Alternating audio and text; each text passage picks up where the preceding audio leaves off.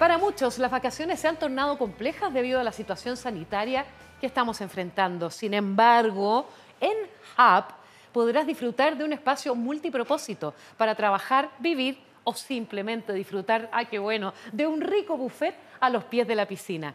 Tu Hub, en el mejor lugar de la ciudad. Bien, ya estamos de vuelta, se nos fue nuestro invitado, pero hicimos relevo. Yo no sé por qué, pero nos pusimos todos de acuerdo. Estamos todos de negro, estamos a tono con el lusitano, parece. Eh, sí, porque nuestro invitado recién también andaba con, polera negra. Y él es Francisco Goñi, ¿lo dije bien? Sí, Francisco Goñi, que es, es un hombre que ha estado ligado al espectáculo siempre. Nosotros nos conocemos hace tiempo, conferencias de prensa, conciertos de Madonna, que YouTube, ¿no? Eh, ha tocado de todo. El Cirque du Soleil, lo conversábamos eh, también. Y, bueno, y también hoy día estás de directora ahí en la SET. Em, pero el tema que nos convoca a mí me preocupa, me preocupa muchísimo. Soy actriz, soy parte del espectáculo también.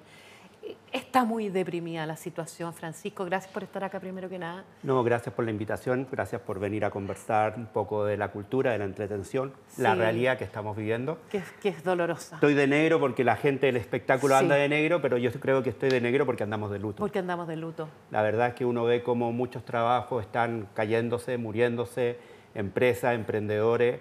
Eh, es un gran trabajo el que tenemos que hacer para visibilizar esa realidad, porque eh, nosotros siempre decimos, fuimos los primeros en parar y seremos los últimos en regresar, mm. pero nos falta acompañamiento, nos mm. falta entender que la cultura, la entretención es algo importante para el alma de las personas y además es una actividad económica. ¿Por qué, por qué eh, se invisibiliza esta realidad tan dura, tan dolorosa? No se le da el espacio, la posibilidad de que pueda funcionar de alguna manera, porque sí vemos el, metro lleno, sí vemos las buses también que andan kilómetros y kilómetros llenos de gente, los aviones. ¿Por qué no poder tener un aforo dentro de un teatro, por ejemplo? Yo creo que pasa por una cosa de cultura, pasa por una cosa de cultura general. Y, y pasa por una cosa que el Ministerio de Cultura no representa a la gente que trabaja en esta industria y el Ministerio de Economía, no lo reconoce. Y tiene que ver porque es una La peor combinación. La peor eh, combinación porque es una, una, una, industria incipiente. Los teatros en Chile siempre pensaron que eran los que hacían las cosas por, por, mm. el hobby, mm. porque en los tiempos de la cúpula decían que el teatro era para, para darle de entretención a los mm. pobres, de entretención a la gente. Y en realidad el teatro, la cultura, es lo más importante del mundo, porque da a la gente la capacidad de poder crecer y poder evolucionar. Y tú has visto cómo el teatro, como la cultura, como los conciertos en Chile han ido desarrollándose en los últimos 25 años muy fuerte. Yo partí en esta industria trayendo un sistema que era Ticketmaster, que en Chile no existía, que en Chile vendíamos el ticket a la mano, el ticket del boleto que uno iba al cine y lo sacaba y todo eso. Y trajimos tecnología, tuvimos que profesionalizar. Y en ese proceso de profesionalización, de generar emprendimiento, de generar pequeñas empresas, se fue quedando detrás el Estado y no entendió que esta es una actividad que genera 180 mil fuentes de trabajo, trabajo, perdona, 280 millones de dólares al año. No directo, pero además piensa, este es un hotel y aquí cuando hay un artista se llena de gente. Y está, esto está, vacío porque nos hacen conciertos qué, qué pena más grande. Es que te, te escucho hablar a mí me, duele muchísimo esta situación. Tengo muchos colegas que lo están pasando mal. Más del 70% de actrices y actores están sin trabajo. ¿Para qué hablar de los músicos, de los técnicos, de los sonidistas? O sea, hay tanto, hay, hay, todo un rubro ahí que, son trabajos mucho más eh, irregular, porque no son contratos. Eh, y, claro, tú, tú muy bien dices un espacio olvidado, un espacio que no se quiere mostrar o se invisibiliza eh, esa realidad tan cruda. Yo creo que no se quiere mostrar. Yo creo que, ¿Por qué no se quiere mostrar? Porque es muy difícil ver una pirámide, como tú bien dijiste, está el artista, está el actor, y debajo viene todo este grupo de personas que van generando diferentes actividades, trabajo, y que hoy en día están en la precariedad más absoluta porque es además un ¿Y con familias detrás? Y con familia, y yo veo gente que de repente se tuvo que reinventar y hacer otras actividades y te dicen, ¿por qué me tengo que reinventar si lo que yo hago me gusta? ¿Y cómo le dices tú? Lo que ah. pasa es que este Estado no tiene la capacidad para acompañarte. Y esa es una realidad que cuando yo lo comparo con Europa, con Estados Unidos. Con Argentina. Con Argentina también, más cercano, inclusive Brasil, donde ellos están acompañando y dicen y ponen políticas para decir, no podemos dejar que esta área sufra, tenemos que acompañarlo porque sabemos que hoy en día la salud pública exige que no se junten personas pero al mismo tiempo la salud pública exige que nos juntemos y discutamos. Mm. Yo le digo de repente a la, subsecretaria de salud, sentémonos a ver un protocolo para volver a funcionar. Un teatro, 75 personas, es un, despropósito, es, pegarse un tiro en la cabeza, es no entender lo que pasa una gente que hace teatro y decir que con 75 personas no se vive. Entonces, los protocolos tienen que tener alguna realidad. Abren los malls, las aerolíneas están llenas, el, metro va gente. ¿Por qué? Porque son necesidades. La cultura no es necesidad. Entonces entendamos cómo hacemos que esta necesidad han, han habido frases, eh, o sea, es que es un desacierto eh, de parte del ministerio. Del ministerio. O sea, que no es esencial, que no sé, para mi gusto es esencial. No, y hay cosas muy complejas cuando lo piensas desde el punto de vista que prohibieron la música en vivo en los restaurantes. Oh, eso fue, oh, te juro que no. Pero, pero es un desastre y yo les dije eso porque no se sentaron con nosotros y entendieron cómo funciona esto. Mm. Habían dos problemas. Una era con respecto a los decibeles y que las bandas estuvieran cerca, no cerca. Eso se cambia rápidamente entendiendo cómo es. Pero el gran problema era que se dieron cuenta que habían algunas personas que estaban usando la patente de restaurante para hacer fiesta. Entonces, en vez de prohibirle a todo el resto por, por, por un par de insensatos, generemos procedimientos y protocolos para que esto funcione y para que no metemos la cultura. La cultura es muy importante en este país. Pero por cierto, por cierto. Y, pero ¿por qué, no, ¿por qué cuesta tanto entender? Tú, tú dices, este es un, programa, un problema cultural. Es como que la cultura es el hermano pobre de, de, de, nuestra sociedad. O sea, y porque se mitifica también, porque piensa que eh, lo mismo, yo ser parte hoy día de ASECH ha sido un proceso muy complejo normalmente la gente de la cultura era visto como la gente que hace teatro, la gente que hace un concierto, una tocata, y en realidad hacemos un negocio, hacemos una actividad económica mm, importante para el mm. país. Somos una economía naranja. Generamos, por un lado, bienestar económico y por un lado, bienestar social. Mm. Y entonces, dentro de la SEX nos dimos cuenta que lo que viven los emprendedores de la cultura es lo mismo que viven diferentes emprendedores. el que es un ofebre o el que hace tatuajes o el que tiene una actividad desde el punto de vista de, hacer algo en Milipilla, no sé, ¿me entiende? Pomaire. Son emprendedores. Los artesanos. Artesanos, pero ellos llevan el arte. Entonces, ellos ¿ah? generan una ah. actividad económica y tienen todo el derecho a que su actividad económica sea bien remunerada. Claro. ¿Y, y tú has tenido cercanía con la gente del Ministerio de Cultura? Yo he tenido reuniones con el Ministerio de Cultura, Ministerio de Economía, Ministerio de Salud y con el Ministerio de Cultura ha sido muy complejo, porque ellos son una entidad que entrega eh, dinero o subsidio a través de concurso. Entonces, siempre tienen que estar haciendo concurso. Entonces, ¿cómo le vas a decir a tú, un hombre del teatro, un hombre de la música, tienes que hacer un concurso para ganar este dinero? No, tú tienes que poner programas tienes que hacer acompañamiento, tienes que generar fomento. Yo les digo siempre, no seamos asistencialistas, generemos fomento para que la gente pueda salir, pueda trabajar, pueda generar. ¿Tú estás de acuerdo, por ejemplo, con un fondart? Yo estoy de acuerdo con un fondart. Es muy importante porque ayuda a que nuestra cultura se expanda, no solo en Chile, a nivel mundial. Mm. Y porque hoy en día muchas cosas culturales son necesariamente, tienen que ser subsidiadas ¿Por qué tienen que ser subsidiadas? Porque cuando, por ejemplo, Mozart escribió una de sus grandes obras, lo subsidió un príncipe. increíble. Y hoy en día, yo una vez tuve una pelea muy grande con un Ceremies de cultura. A ver. Porque yo le fui a pedir una extensión tributaria para un concierto de metal y me dijo, eso no es metal. Eso no es cultura, eso es matar la cultura. Y le dije, oye, ¿qué me dices tú? Cuando Mozart escribió sus grandes obras, era un metalero de sus tiempos. y hoy día es la cultura de todos nosotros. Entonces, la cultura es parte de la creación del, ser humano, de la raza humana. Mm. Y esa cultura hay que valorarla, hay que sustentarla, hay que fortalecerla y hay que llevarla adelante. Mm. Pero hay tanta, tanta insensibilidad hacia las artes, hacia la cultura, no, sencillamente como que no, no se quiere ver nomás. Yo creo que además de eso es no entenderlo Porque cuando uno ve esta pirámide que les hablaba, cuando hay un artista en el escenario, debajo hay un montón de personas que trabajan, que son parte de esta gran cadena de valor, de este, eh, esta eh, rueda, eh, este círculo virtuoso que va generando valor agregado, que la gente no entiende cómo funciona. En Europa lo entienden perfectamente bien. En Europa, desde la persona que corta el ticket hasta la persona que está en el escenario, es valorada y es sumamente importante para es, Es sumamente importante. Exacto. Eh, por ejemplo, uno ve hoy día a, colegas que, yo sé que, que, lo han pasado mal, pero que sí se han reinventado desde la tecnología.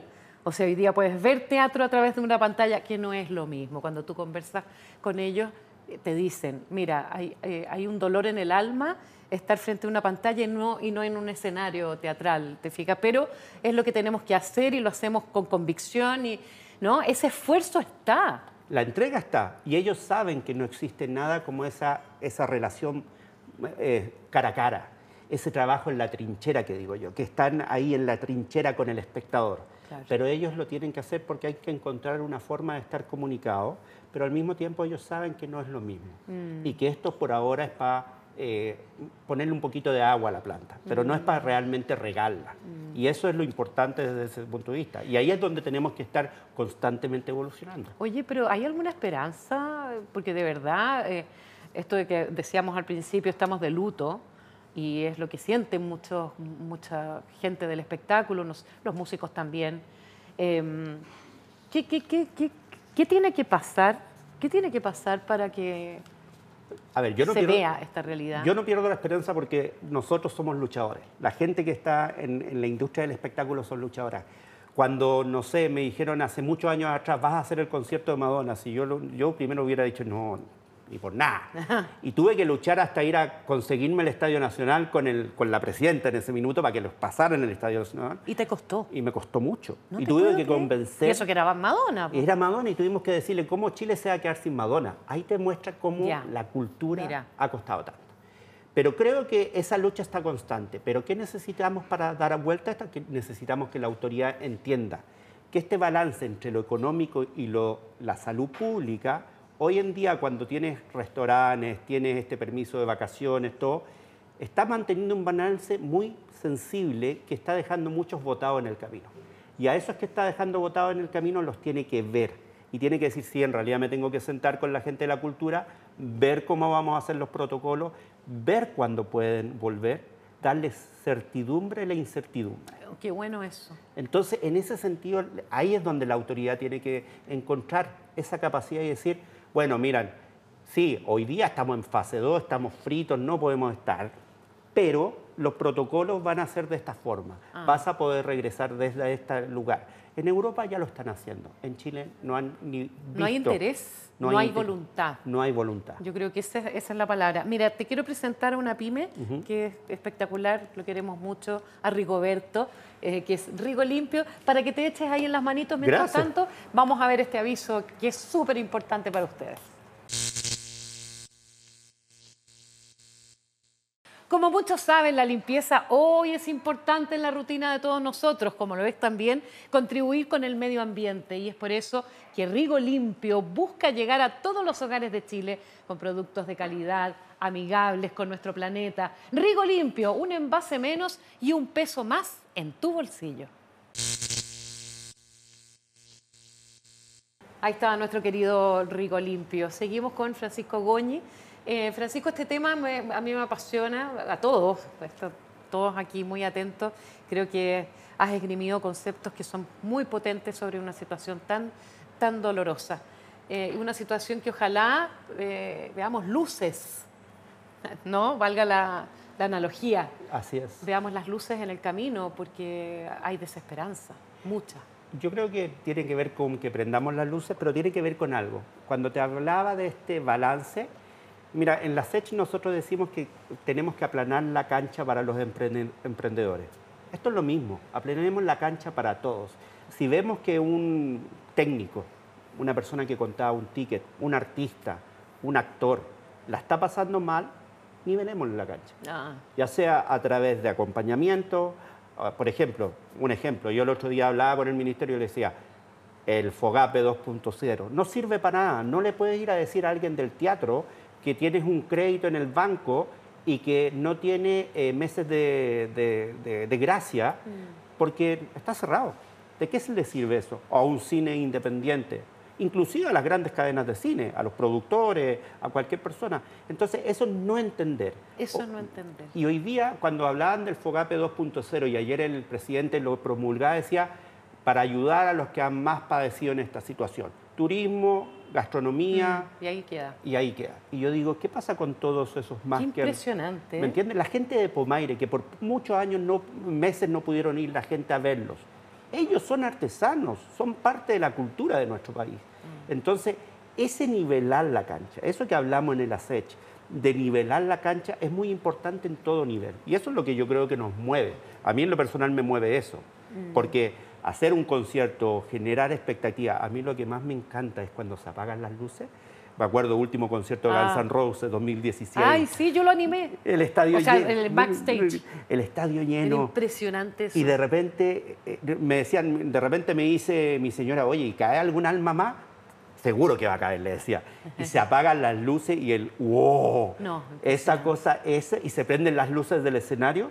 Yo creo que es la misma analogía que tú decías queremos que se prendan las luces del escenario. Pero para eso necesitamos que nos acompañen, que nos ayuden, que nos escuchen a prender las, luces del escenario. Para los músicos, para los artistas, para los técnicos y para muchos emprendedores que la están sufriendo fuerte. Me dio, me dio nostalgia cuando dijiste eso, cuando se apagaban las luces y dice, eso, eso que, que, necesitamos. La cultura es parte del desarrollo sano de una sociedad, ¿no? se crece con la cultura. Así es. Eh, He visto conciertos, por ejemplo, en otras partes del mundo donde la gente está metida en burbuja. ¿Tú crees, tú visualizas que vamos a volver en algún momento a la normalidad, poder estar juntos, gritar, sudar, bailar? ¿Cómo, ves el panorama hacia adelante? Yo creo que vamos a volver, de todas maneras, porque además lo necesitamos. Necesitamos eso de estar juntos. Sabemos que por un tiempo no lo podemos hacer como normalmente lo hacíamos, pero vamos a regresar. Pero para poder regresar tenemos que tener bien esos protocolos y esas formas de funcionar. Algunos dicen con la vacuna. Yo creo que no es con la vacuna. A ver, dale. Yo creo en lo personal que viene un proceso de vacunación en todo el mundo, pero al mismo tiempo tienes que tener los protocolos, porque no puedes esperar que esté todo el mundo vacunado. No, no puedes esperar también, nadie sabe cómo el bicho funciona, ah. pero sí tienes que tener una capacidad de decir, bueno, en la medida que voy vacunando, tengo que ir generando los protocolos para que la gente pueda volver a algún tipo de normalidad. Hace un tiempo atrás yo tengo una tía de 94 años, vivió la guerra, Segunda Guerra Mundial. Tuvo que escapar de Austria a Inglaterra porque era judía. Tuvo que y ella me decía una cosa eh, por un Zoom. La señora hace Zoom, ¿cacha? No te creo. Zoom. 94 años tenía toda la familia. y ella decía, cuando fue la Segunda Guerra Mundial, todos sabíamos que existía un enemigo que generaba mucho miedo, generaba incertidumbre, pero todos sabíamos que estaba ahí. Y teníamos la certeza que ganábamos o perdíamos. Y todos teníamos la esperanza de ganar. Con este bicho, decía, hay mucha incertidumbre y la gente no ha tenido la capacidad de vencer algo que es tan etéreo, tan invisible. Y ahí es donde está el gran desafío de las autoridades. Es decir, tenemos que generarle certidumbre a la gente. Y eso solamente viene a través del trabajo colectivo de todos nosotros. Conversar, tener la capacidad de que cuando un ministro pone una nueva decisión, como la de, la, de que no se va a tocar música en vivo en los restaurantes, oh. agarrar el teléfono y llamar al señor, oiga, Juanito Pérez, ¿qué piensa usted? ¿Vale la pena? Vale la pena, claro. Y no valía la pena, que yo la tendrá. En medio día lo dieron vuelta. O sea, la vuelta carnero que se dieron impresionante. Hablamos harto del Estado, pero también quisiera mencionar a la, empresa privada. La empresa privada, ¿tú crees que corresponde, podría, tendría eh, ganas de eh, o voluntad de querer ayudar de alguna forma a las artes? Yo creo que la empresa privada algunas ayudan. Falta mucho en Chile. Eh, falta mucho porque hoy en día todo es marketing y hay que entender que hay mucho de esto que es sembrar eh, pero en mi experiencia, durante todos mis años, yo he tenido grandes empresas que me han auspiciado y sin ese auspicio muchos artistas no hubieran venido. Exacto, Eso ¿cómo los paga? claro, ¿cómo los paga? Y, y, yo creo que hay que encontrar esos puentes. Yo, yo siempre digo, hay que encontrar los puentes donde la empresa privada pueda empaparse del contenido y ese contenido lo pueda expresar y lo pueda trasladar a los diferentes actores de, un, país, ya sea al cliente, al consumidor, a un estudiante, a la gente que no puede ir. A mí me encanta hacer estos eventos. Cuando yo hacía Cirque du Soleil, yo era feliz porque yo le decía al, banco, por ejemplo, decía, una de las funciones saca 200 tickets y regálaselo a gente que no podría ir. Yo iba a la municipalidad de, de Huachuraba y le decía, eh, vamos a dar funciones para que tu gente vaya. Vamos a generar trabajo para que la gente vaya. Y yo creo que ahí la empresa privada tiene un, un trabajo importante que hacer. Y ahí es donde el trabajo de los creadores, el trabajo de los productores, es de entregarles esas herramientas. Entonces ahí es donde siempre yo invito a las empresas privadas a decir, deja que te expliquen. No veas siempre esto como marca, velo desde el punto de vista de lo que estás sembrando. Entonces cuando yo veo Teatro Mil y que existen marcas que lo apoyan, yo me saco el sombrero, los aplaudo de pie. Y también cuando veo marcas que están metidos en Lollapalooza o en un concierto y eso, y que le dan beneficio a sus mm. clientes, también lo eh, aplaudo de pie. Pero creo que hay que siempre estar trabajando en eso. Pero para cambiar eso, aquí viene algo que hay de repente que hay gente que a mí me odia por lo que digo yo. Dale. Hay que entender que esto es comercial. El teatro, el cine, el circo, el concierto, es una actividad comercial, es una actividad que genera una actividad comercial donde se genera dinero, donde se generan trabajo, donde se genera utilidad, todo esto. Y que para generar este círculo virtuoso tenemos que aceptarlo y, entender que eso es nuestro trabajo al final. En, Inglaterra, Andrew Lloyd Webber es de los primeros que está presionando para que se vuelva a abrir West End, ah. porque él dice que es algo virtuoso para el país no solo desde el punto de vista de lo que él genera a la gente desde el punto de vista de satisfacción, sino también desde el punto de vista de la creación de riqueza. La SECH, la hoja de ruta de la SECH en apoyo a la cultura. seguir peleando. Seguir luchando, seguir visibilizando y sobre todo emparejando la cancha. Y yo creo que eh, en, en, la SECH lo que más estamos viendo es dos cosas. Por un lado tenemos que, tenemos que luchar fuerte por las políticas públicas cómo generamos menos trabas para los emprendedores para poder hacer cosas. Eso es el primero.